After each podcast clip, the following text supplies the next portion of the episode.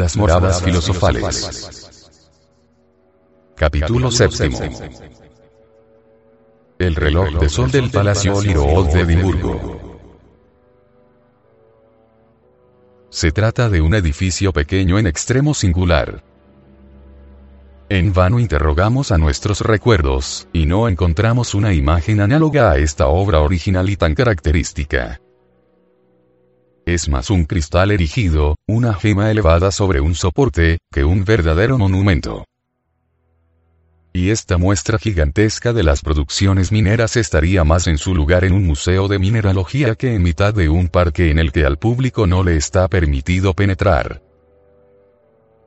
Ejecutado en 1633 bajo la orden de Carlos I por John Milne, su maestro albañil, con la colaboración de John Barton, se compone esencialmente de un bloque geométrico tallado en forma de icosaedro regular con las caras ocupadas por hemisferios y cavidades de paredes rectilíneas, el cual está soportado por un pedestal que se levanta sobre una base pentagonal formada por tres plataformas superpuestas. Tan solo esta base, que ha sufrido a causa de las intemperies, ha tenido que ser restaurada. Tal es el sundial del Palacio Holyrood. La antigüedad, a la que puede consultarse siempre con provecho, nos ha dejado cierta cantidad de relojes de sol de formas variadas, encontrados en las ruinas de Castel Nuovo, Pompeya, Túsculo, etc. Otros los conocemos por las descripciones de escritores científicos, en particular Vitruvio y Plinio. Así, el reloj llamado Eniquiclium, atribuido a Veroso, hacia 280 antes de J. C. Comprendía una superficie semicircular sobre la cual un estilo marcaba las horas, los días e incluso los meses. El que se llamaba escafo se componía de un bloque hueco provisto, en el centro, de una aguja cuya sombra proyectábase sobre las paredes. Habría sido fabricado por Aristarco de Samos, siglo III a.C. J. C al igual que el reloj discus, hecho con una tabla redonda, horizontal, de bordes ligeramente levantados. Entre las formas desconocidas de las que tan solo nos han llegado los nombres, se citaban los relojes Arachne, en el que las horas, se dice, estaban grabadas en el extremo de hilos tenues, lo que le daba el aspecto de una tela de araña. La invención se debería a Eudoxio de Nido, hacia 330 antes de J. Plintium, disco horizontal trazado sobre una base de columna cuadrada, habría tenido por autor a Escopo de Siracusa. Pelesinón, reloj igualmente horizontal de Patroclo. Con un sistema cónico de Dionisidoro de Amiso, etc. Ninguna de estas formas ni de estas relaciones corresponde al curioso monumento de Edimburgo. Ninguna puede servirle de prototipo y, sin embargo, su denominación, la que justifica su razón de ser, es doblemente exacta. Es, a la vez, un reloj solar múltiple y un verdadero reloj hermético. Así, este icosaedro extraño representa para nosotros una obra de doble nomónica. La palabra griega IWB que se ha transmitido integral latín y a nuestra lengua, nomón, nomón, posee otro sentido que el de la aguja encargada de indicar, por la sombra proyectada sobre un plano, el recorrido del sol. IWB designa, asimismo, aquel que toma conocimiento, que se instruye. Define al prudente, al sensato, al esclarecido. Esta palabra deriva de itiwaxu, doble forma ortográfica cuyo sentido es conocer, saber, comprender, pensar, resolver. De ahí proviene iwats, conocimiento, erudición, doctrina. De donde la palabra española gnosis, doctrina de los gnósticos y filosofía de los magos. Se sabe que la gnosis era el conjunto de los conocimientos sagrados cuyo secreto guardaban celosamente los magos y que constituía, solo para los iniciados, el objeto de la enseñanza esotérica. pero la raíz griega de la que proceden Iwuf y se ha formado, asimismo, Iwumurl, que corresponde a nuestra palabra nomo, con el significado de espíritu, inteligencia. Pues bien, los gnomos genios subterráneos encargados de guardar tesoros minerales, que velan sin cesar en las minas de oro y de plata y en los yacimientos de piedras preciosas, aparecen como representaciones simbólicas, como figuras humanizadas del espíritu vital metálico y de la actividad material. La tradición nos los pinta también muy feos y de pequeñísima estatura. En contrapartida, su natural es dulce, su carácter, bondadoso y su trato, en extremo favorable. Se comprende fácilmente entonces la razón oculta de las narraciones legendarias en las que la amistad de un gnomo abre de par en par las puertas de las riquezas terrestres. El icosaedro nomónico de Edimburgo es, pues, aparte su destino efectivo, una traducción escondida de la obra gnóstica o gran obra de los filósofos. Para nosotros, este pequeño monumento no tiene simple y únicamente por objeto indicar la hora diurna, sino también el recorrido del sol de los sabios en la obra filosofal. Y este recorrido está regulado por el icosaedro, que es este cristal desconocido, la sal de sapiencia, espíritu o fuego encarnado, el gnomo familiar y servicial, amigo de los buenos artistas, el cual asegura al hombre el acceso a la gnosis antigua. Por lo demás, fue la caballería extraña del todo a la edificación de este curioso sundialo, al menos, a su decoración especial. No lo pensamos, y creemos encontrar la prueba de ello en el hecho de que, en muchas caras del sólido, el emblema del cardo se repite con significativa insistencia. Se cuentan, en efecto, seis capítulos florales y dos tallos floridos de la especie llamada Serratula arvensis puede reconocerse en la preponderancia evidente del símbolo, con la insignia particular de los caballeros de la Orden del Cardo, la afirmación de un sentido secreto impuesto a la obra y contraseñado por ellos. Edimburgo, por añadidura, poseía, junto a esta orden real cuyo esoterismo jeroglífico no ofrece ninguna duda, un centro de iniciación hermética dependiente de dicha orden, no podríamos afirmarlo. Sin embargo, unos 30 años antes de la construcción del reloj de sol y 14 después de la supresión oficial de la orden, transformada en fraternidad secreta, vemos aparecer, en los alrededores inmediatos de Edimburgo, a uno de los más sabios adeptos y de los más fervientes propagadores de la verdad alquímica, Cetón, célebre bajo el seudónimo de Cosmopolita. Durante el verano del año 1601 escribe Louis Figuier, un piloto holandés llamado Jacobo Ausen fue sorprendido por una tormenta en el Mar del Norte,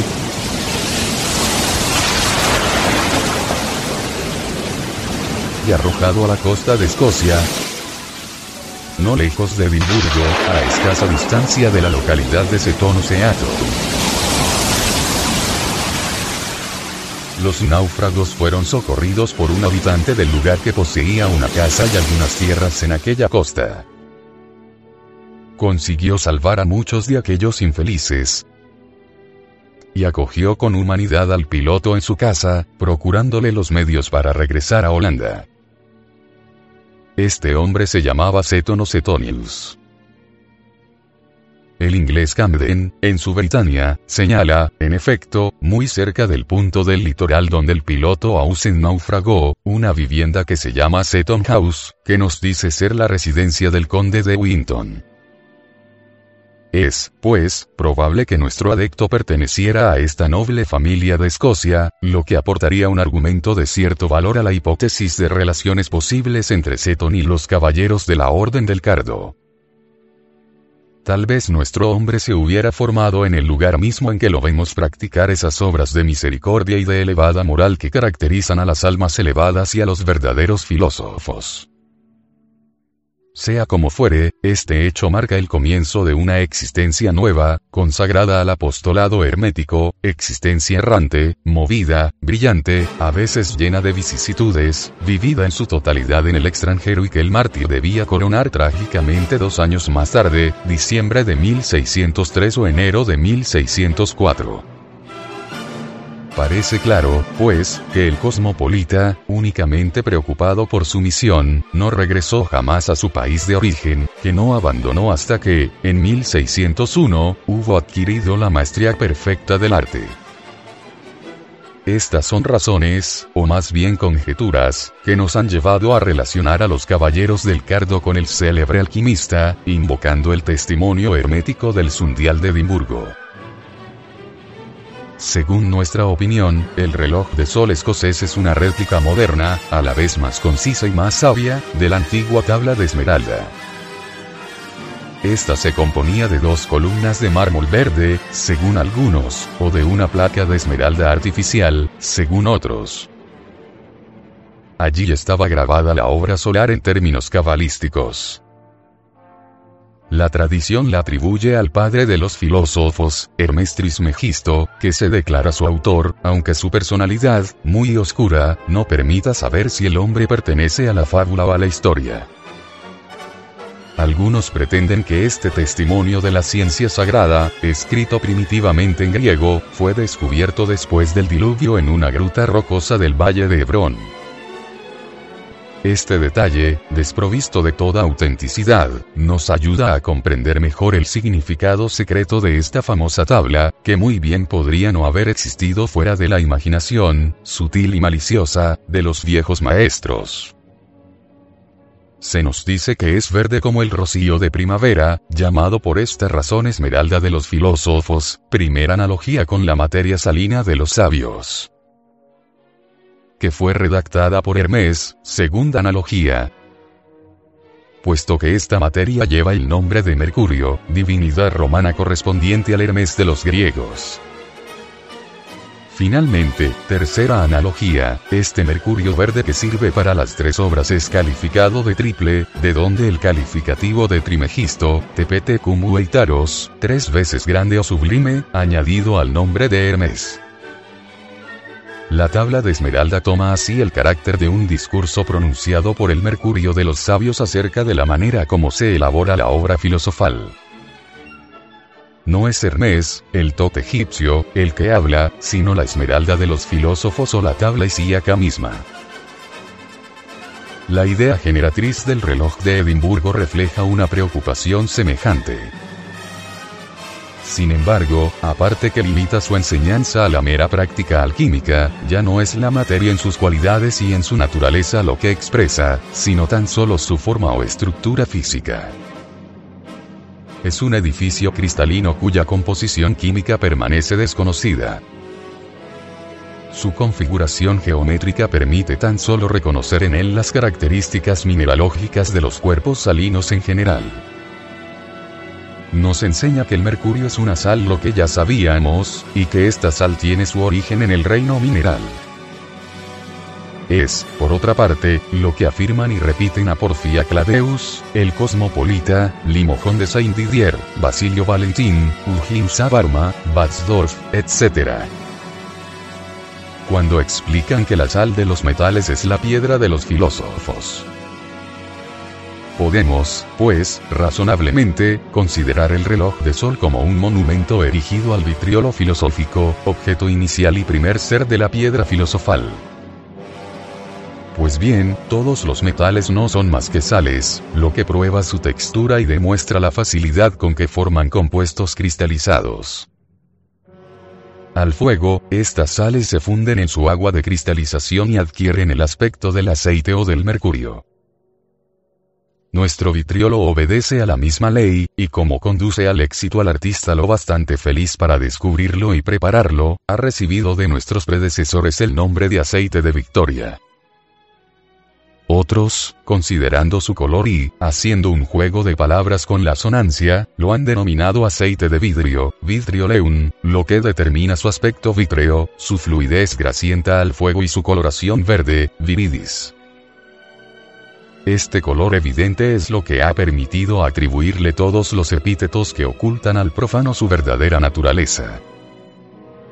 Se lo ha dotado, nos dice Arnaldo de Vilanova, del nombre de los árboles, de las hojas, de las hierbas, de todo cuanto presenta una coloración verde, a fin de engañar a los insensatos. Los compuestos metálicos que dan sales verdes han contribuido en gran medida a la extensión de esta nomenclatura. Es más, los filósofos invirtieron el orden, se han complacido en designar cosas verdes por calificativos herméticos, para recordar, sin duda, la importancia que adquiere este color en alquimia. El mercurillo, por ejemplo, o pequeño mercurio, que se ha convertido en el francés maquereau, de mercureau, caballa, aún sirve para disfrazar, el primero de abril, la personalidad del remitente. Es un pez místico, objeto de mistificaciones.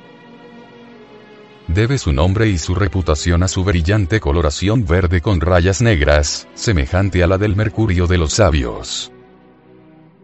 Becherelle señala que en el año 1430 la caballa era el único pescado marino que llegó a París, donde, según una costumbre muy antigua, se adobaba con grosellas verdes.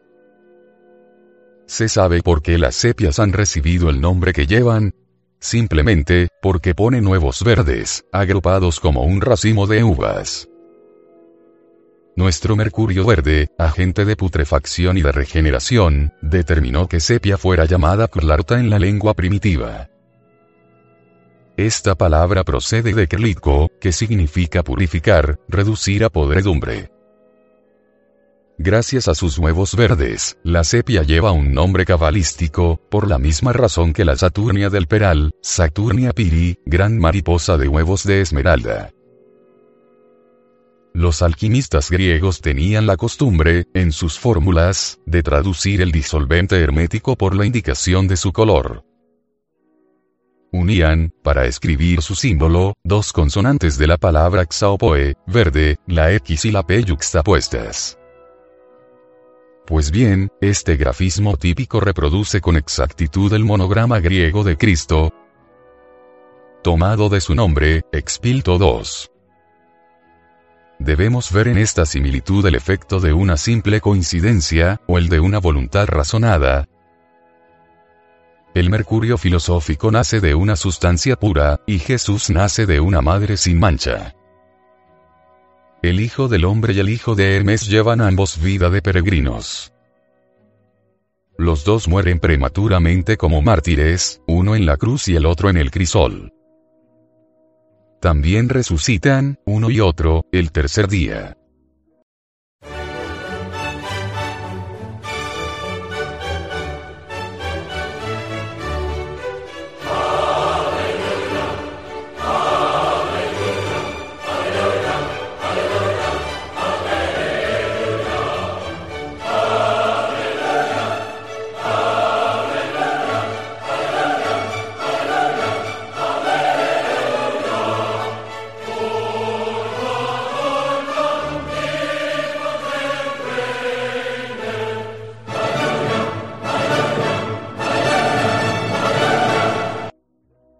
Aquí curiosas correspondencias, ciertamente, pero no podríamos afirmar que los hermetistas griegos las hayan conocido ni que las hayan utilizado.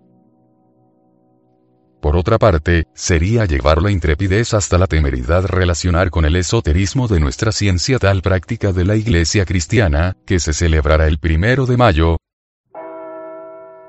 ese día, en numerosas localidades, el clero iba en procesión la procesión verde a cortar los arbustos y las ramas con los que se decoraban las iglesias, en particular las que estaban bajo la advocación de Nuestra Señora.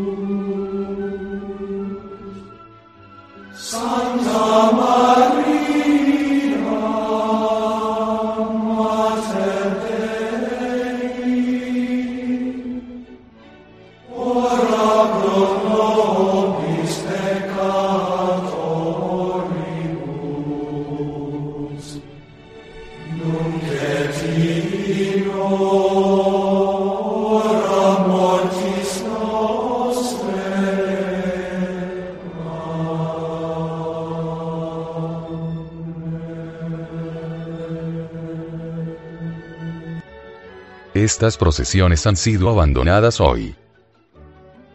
Tan solo la costumbre de los maíz, árboles adornados, que proviene de aquellas, se ha conservado y se perpetúa aún en los pueblos de Francia. Los simbolistas descubrían, sin dificultad, la razón de estos ritos oscuros si recuerdan que Maya era la madre de Hércules. Se sabe, además, que el rocío de mayo esmeralda de los filósofos es verde, y que el, el sol es el padre y la luna, la madre. El viento la ha llevado en su vientre. La tierra es su nodriza y su receptáculo. El Padre de todo, el telema del mundo universal, está aquí. Su fuerza o potencia permanece íntegra si es convertida en tierra. Separarás la tierra del fuego, lo sutil de lo espeso, suavemente, con gran industria. Asciende de la tierra y desciende del cielo, y recibe la fuerza de las cosas superiores y de las inferiores. Tendrás por este medio la gloria del mundo, y toda oscuridad huirá de ti. Es la fuerza, fuerte con toda fuerza, pues vencerá toda cosa sutil y penetrará toda cosa sólida. Así ha sido creado el mundo. De ahí saldrán admirables adaptaciones, cuyo método se da aquí. Por eso he sido llamado Hermes Trismegisto, pues tengo las tres partes de la filosofía universal. Lo que he dicho de la obra solar es completo.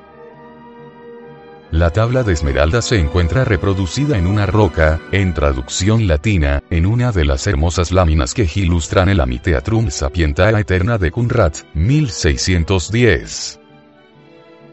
Juanes Graceus, bajo el seudónimo de Hortulanus, dio en el siglo XV un comentario del texto, Cometaire, traducción francesa de J. Girard de Tournus, en el Miroir d'Alchimie. París, Seveste, 1613.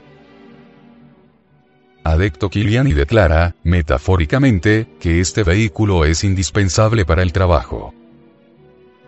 Asimismo, nosotros no pretendemos insinuar que sea necesario recoger, a ejemplo de ciertos espagiristas y de los personajes del Multus Liber, la escarcha nocturna del mes de María, atribuyéndole cualidades de las que la sabemos desprovista.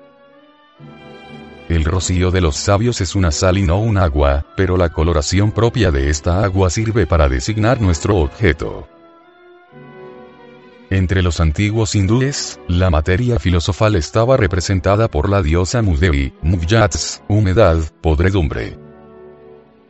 De Mugdak, pudrir nacida, se dice, del mar de leche, se la representaba pintada de color verde, montada en un asno y llevando en la mano una banderola en medio de la cual se veía un cuervo. También es hermético, sin duda, el origen de esa fiesta del lobo verde, regocijo popular cuya vigencia se ha mantenido largo tiempo en Jumiejes y que se celebraba el 24 de junio, día de la exaltación solar, en honor de Santa Austreberta. Una leyenda nos cuenta que la santa lavaba la ropa de la célebre abadía, a donde la transportaba un asno. Un día, el lobo estranguló al asno, y Santa Austreberta condenó al culpable a realizar el servicio de su víctima. El lobo cumplió a las mil maravillas hasta su muerte. La fiesta perpetuaba el recuerdo de esta leyenda. Sin embargo, no se nos da la razón por la que el color verde fuera atribuido al lobo. Pero podemos decir, de manera muy segura, que al estrangular y devorar al asno, el lobo se vuelve verde, y esto basta. El lobo hambriento y ladrón es el agente indicado por Basilio Valentín en la primera de sus doce claves. Este lobo, Eñe, Vixos, es, primero, gris y no permite sospechar el fuego ardiente, la viva luz que mantiene escondidos en su cuerpo grosero.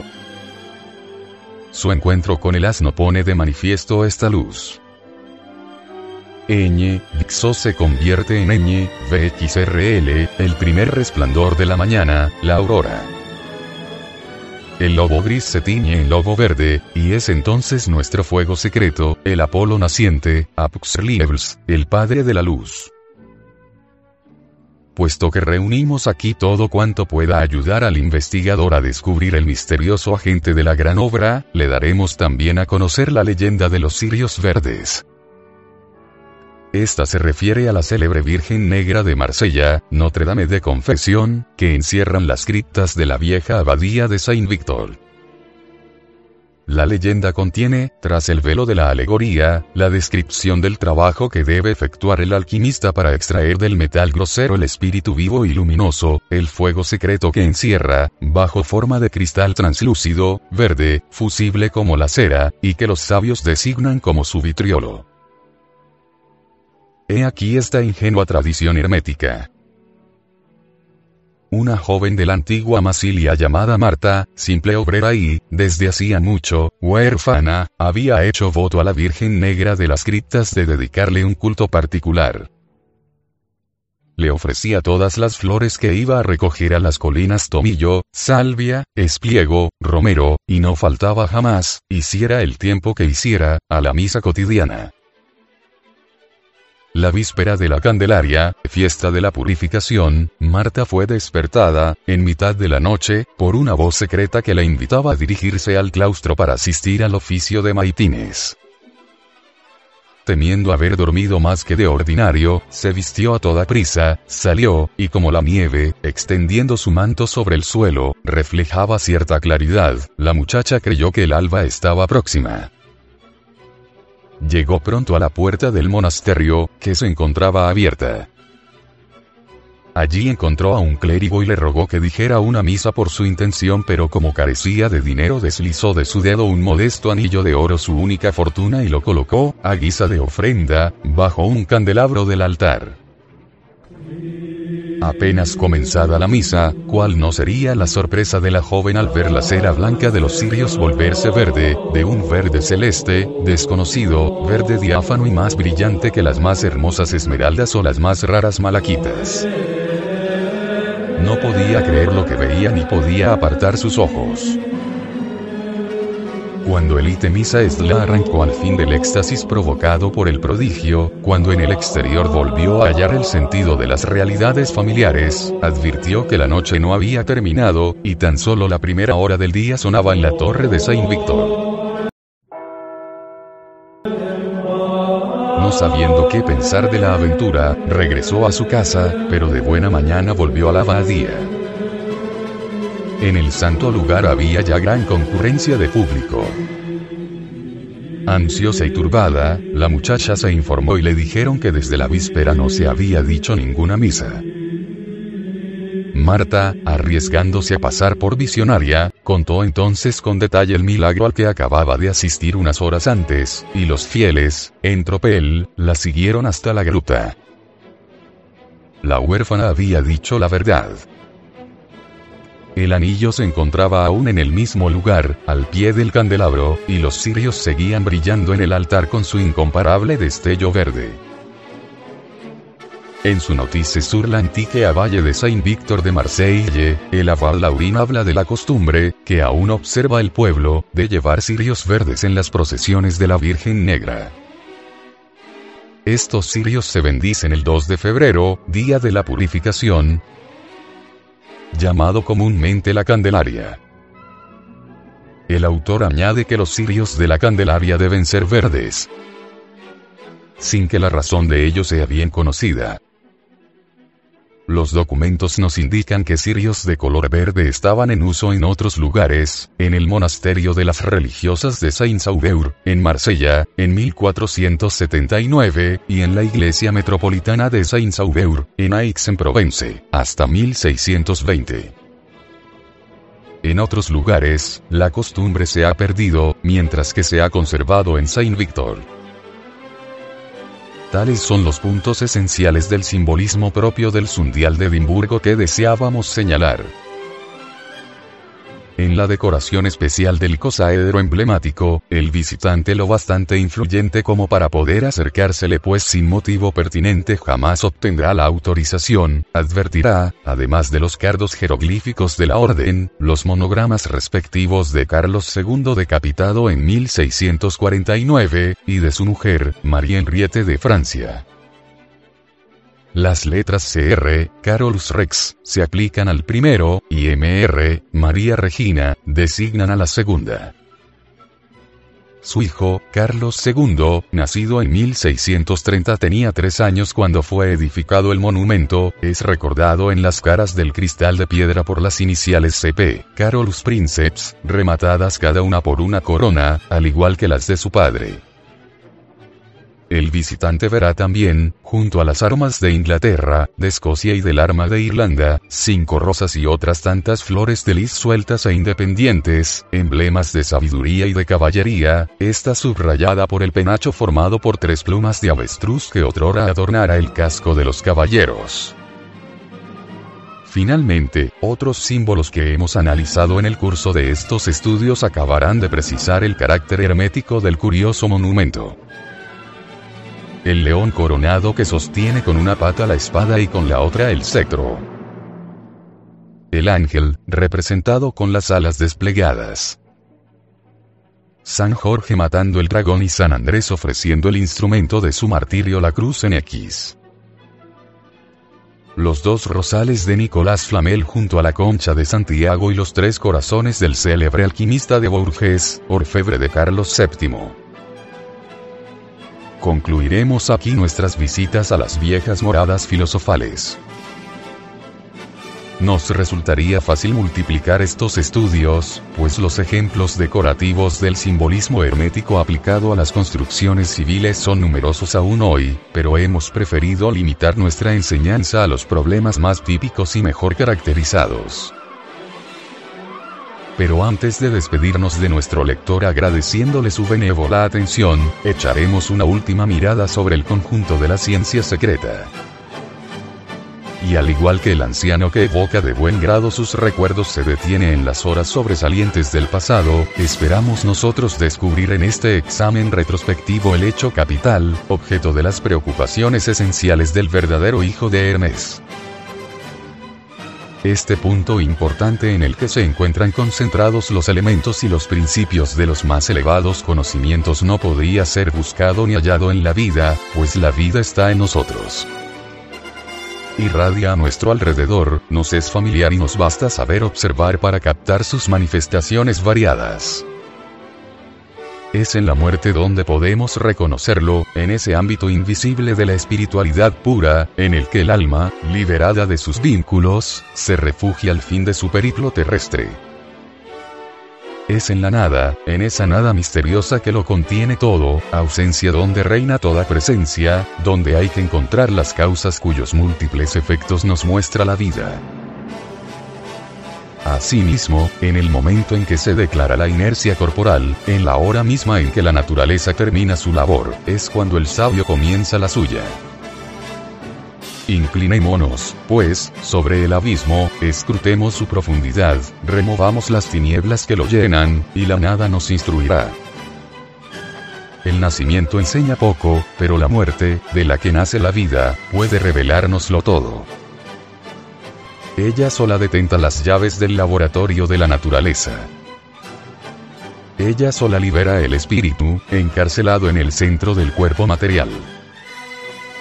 Sombra dispensadora de la luz, santuario de la verdad, asilo inviolado de la sabiduría, esconde y oculta celosamente sus tesoros a los mortales timoratos, a los indecisos, a los escépticos, a todos cuantos la desconocen o no osan afrontarla. Para el filósofo, la muerte es simplemente la clavija maestra que une el plano material con el plano divino. Es la puerta terrestre abierta sobre el cielo, el vínculo de unión entre la naturaleza y la divinidad. Es la cadena que ata a aquellos que son con los que ya no son. Y si la evolución humana, en su actividad física, puede disponer a su antojo del pasado y del presente, en contrapartida, tan solo a la muerte le pertenece el porvenir. En consecuencia, lejos de inspirar al sabio un sentimiento de horror o de repulsión, la muerte, instrumento de salvación, se le aparece como deseable porque es útil y necesaria. Y si no nos está permitido acortar por nosotros mismos el tiempo fijado por nuestro destino propio, al menos hemos recibido licencia del Eterno para provocarla en la materia grave, sometida, según las órdenes de Dios, a la voluntad del hombre. Se comprende así por qué los filósofos insisten tanto en la necesidad absoluta de la muerte material. Por ella, el espíritu, imperecedero y siempre actuante, revuelve, criba, separa, limpia y purifica el cuerpo. Por ella, el espíritu tiene la posibilidad de reunir las partes limpias y de construir con ellas su nuevo domicilio, y de transmitir en fin, a la forma regenerada una energía que no poseía. Considerada desde el punto de vista de su acción química sobre las sustancias de los tres reinos, la muerte está claramente caracterizada por la disolución íntima, profunda y radical de los cuerpos. Por ello la disolución, llamada muerte por los viejos autores, se afirma como la primera y más importante de las operaciones de la obra, la que el artista debe esforzarse en realizar antes que cualquier otra. Quien descubre el artificio de la verdadera disolución y vea consumarse la putrefacción consecutiva, tendrá en su poder el mayor secreto del mundo. Poseerá igualmente un medio seguro de acceder a los sublimes conocimientos. Tal es el punto importante, ese eje del arte, según la expresión misma de Filaleteo, que desearíamos señalar a los hombres de buena fe, a los investigadores benévolos y desinteresados. Pues bien, por el hecho de que están destinados a la disolución final, todos los seres deben obtener necesariamente de ello un beneficio semejante. Nuestro mismo globo no podrá escapar a esta ley inexorable. Tiene su tiempo contado, como nosotros el nuestro. La duración de su evolución está ordenada, regulada con anticipación y estrictamente limitada.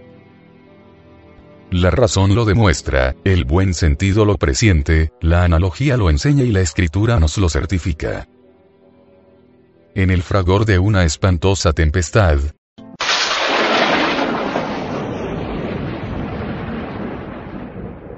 el cielo y la tierra pasarán,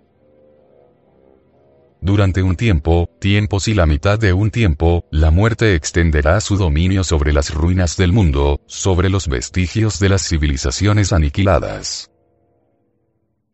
En nuestra tierra, tras las convulsiones de una larga agonía, volverá el estado confuso del caos original. Pero el Espíritu de Dios flotará sobre las aguas y todas las cosas quedarán cubiertas de tinieblas y serán sumergidas en el profundo silencio de los sepulcros.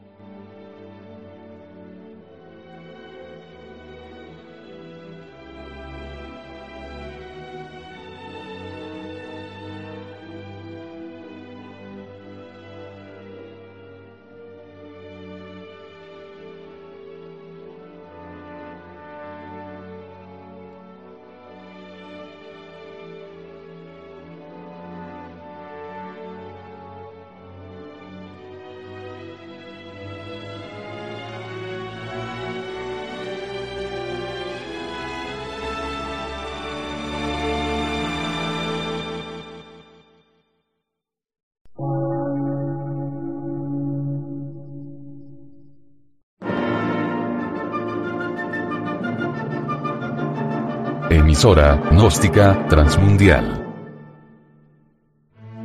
Por una nueva civilización y una nueva cultura, sobre la faz de la Tierra.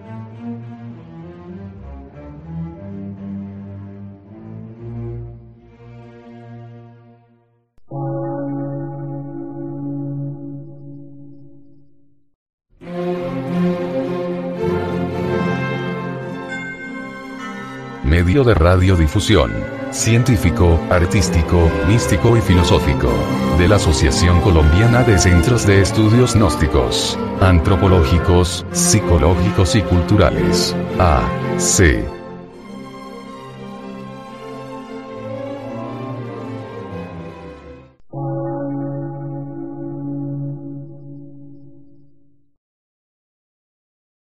Lectura en movimiento. Difusión sin fronteras.